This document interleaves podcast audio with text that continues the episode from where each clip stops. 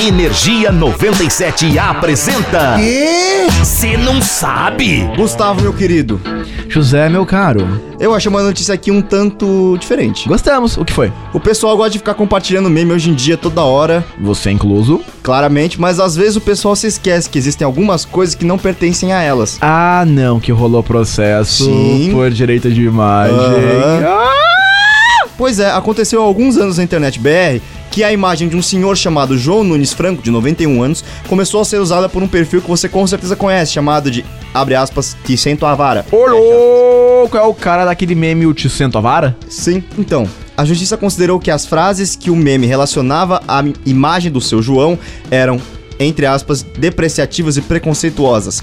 E condenou o dono da página a pagar uma multa de 100 mil reais. Que isso, rapaz? 100 mil? F, tá complicado até pra admin de página de meme. A decisão cabe recurso, tanto que a alegação de Henrique Soares da Rocha Miranda, o próprio admin, é que em 2012, quando a página foi criada, a imagem de João circulava livremente na internet e que por isso ele acreditava que se tratava de domínio público. É, eu acho que todo mundo acha, né? Mas cabe recurso. Cabe. Ouviremos mais sobre esse caso futuramente? Provavelmente não. Então é isso. Mas aí, se você curte curiosidades extremamente direitos autorísticas, Porém, incrivelmente memeísticas, é só ficar ligado quem tá sempre por aqui. Eu sou o Zé Constantino e eu sou oficialmente não domínio público Gustavo Fávaro. e nós somos do Cê Não, Não Sabe. Sabe. Energia 97 apresentou. Ah, já sei! O quê? Você não sabe?